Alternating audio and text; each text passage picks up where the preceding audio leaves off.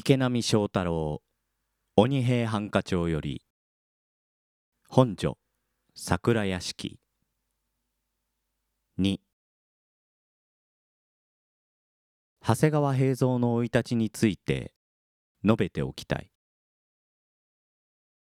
長谷川家の祖先は昔々大和の国長谷川に住し戦国末期の頃から徳川家康に仕え徳川幕府なってからは将軍旗本に列して400石を治療した。それより五代目の当主伊兵衛信康の末弟が平蔵の父信夫だ。家は長兄伊兵衛が継ぎ次兄十太夫は榮倉正武の養子となった。こうなると末弟の信夫だけに養子の口がかからぬ以上長兄の世話になって生きてゆかねばならぬ。長兄が亡くなりその子の首里が当主になってからも信夫はこの老いの厄介者であった。信夫が下女のお園に手を出しお園の腹に宿ったのがすなわち平蔵である。信夫は生来緊直な人物で病弱の老いの首里が力と頼んでいたほどはあったけれども30になって妻も迎えられぬ身であったからついつい下女に手を出したとしても無理はない。下女のお園は巣鴨村の百姓千右衛門の次女だ。百姓といってもかなりの裕福な家で行儀見習いがてらの奉公であったがこうなっては仕方もあるまい。わしはお園と共に巣鴨へ移る。信夫は千右衛門の口添えもありお園の実家でのんびりと暮らすことにした。ここで平蔵が生まれた。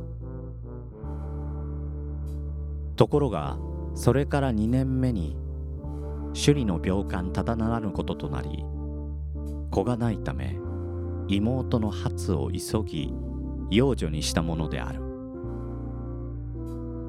首里は規則延々たるうちに初に叔父上を言い残して亡くなった。こういうわけで信夫は我が姪にあたる初と結婚し長谷川家を継ぐことになったのであるが落胆をしたのはお園でこれも病身だったためもあったのか信夫が本所の屋敷に帰って間もなく急激に衰弱をして世を去った。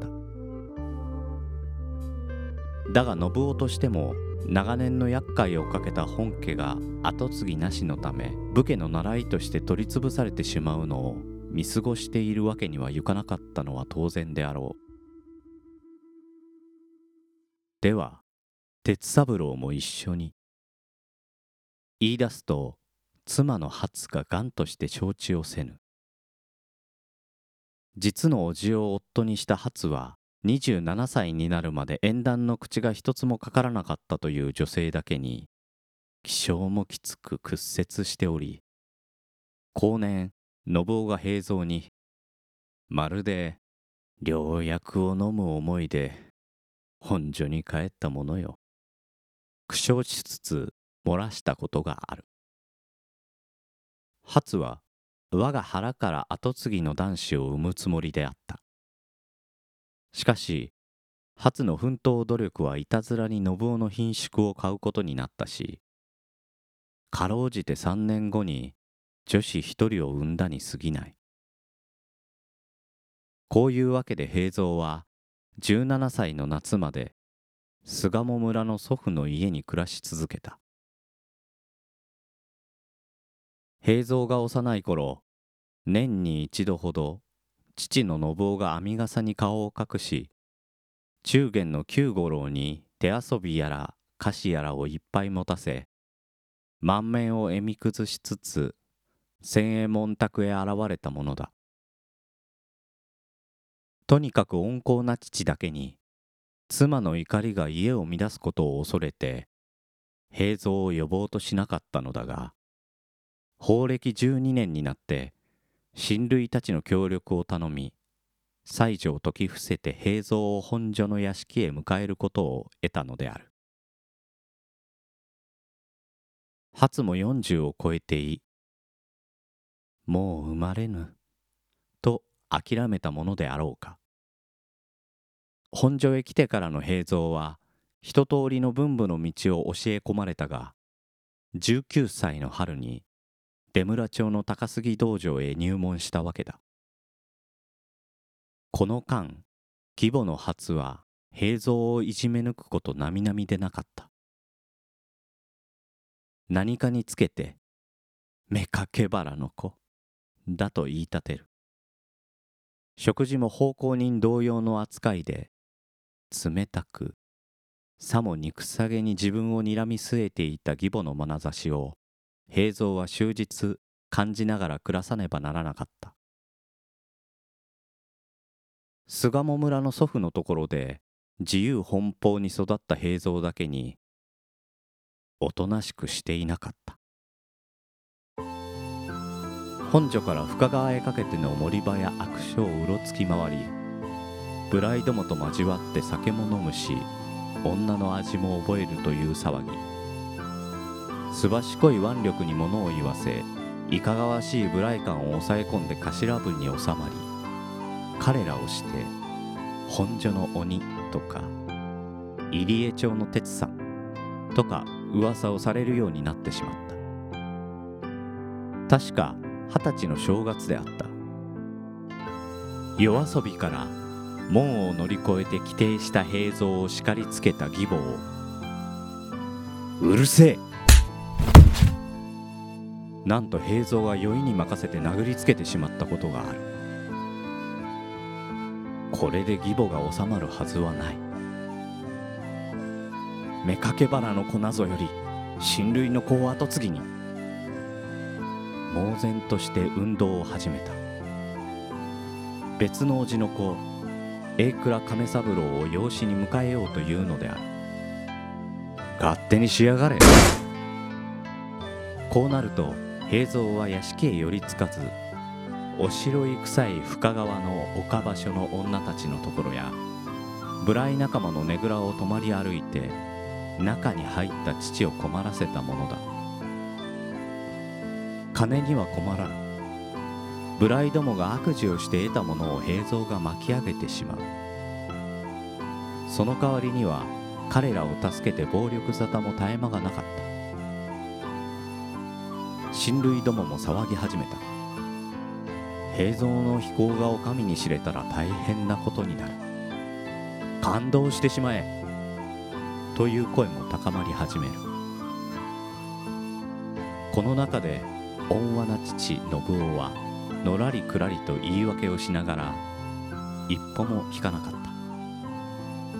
妻には頭が上がらぬようでいて父は西の丸書院版を振り出しにし諸役を歴任して役目上の働きぶりはなかなかに立派なものであったそうだ。こうした中で平蔵は高杉道場の稽古だけは休まなかった。世間への反抗と鬱憤は猛烈な稽古によって発散される。彼の剣術がめきめきと進歩を見せたのもこの頃であった。門徒の数も少ない高杉道場なのだが平蔵とはよく気が合い主練も白昼していたのが岸井様之助である。二人は同時に高杉先生から目録を授けられたし朱色の場所にも肩を並べて出入りをするようになった。様之助は死の高杉銀平と同じ下総さくらに近い郷士の家の出で仕送りもかなりあったらしくその頃から押上の春慶寺に寄宿していた。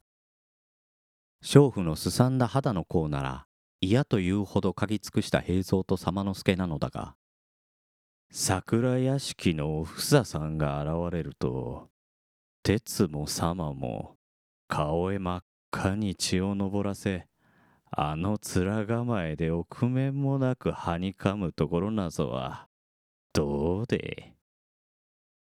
高杉先生が中年の門人谷五郎七へそう言ってはさもおかしげに笑っていたものだ。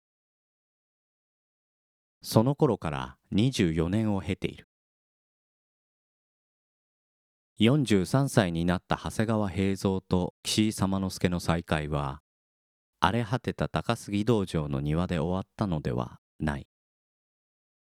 あれから二人は法恩寺門前の菱屋という茶店へ入り湯豆腐で熱い酒を久しぶりで酌み交わしている。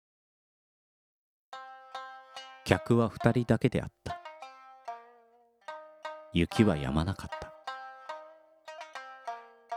下総の高杉先生のお墓にも参らねばならないのだが京都から帰ってこの方ずっとお役目続きでらしいな。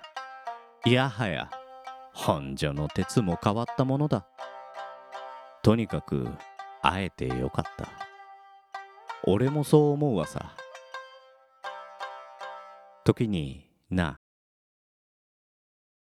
言いさして岸井様之助が顔を差し寄せささやくように「哲さん桜屋敷のおふささんな今本所にいるぞ」なんだと？服部角之助という百票取りの御家人のご心臓だよ。噂に聞いたのだがな。まさか。平蔵は唖然とした。朗読の時間。池波正太郎作「鬼平犯科帳」より。本所桜屋敷。全6話この番組では感想リクエストをお待ちしております。宛先は「グリーンドット朗読 gmail.com もしくは朗読の時間ツイッターアカウントへの DM まで。ナレーターはグリーンでした。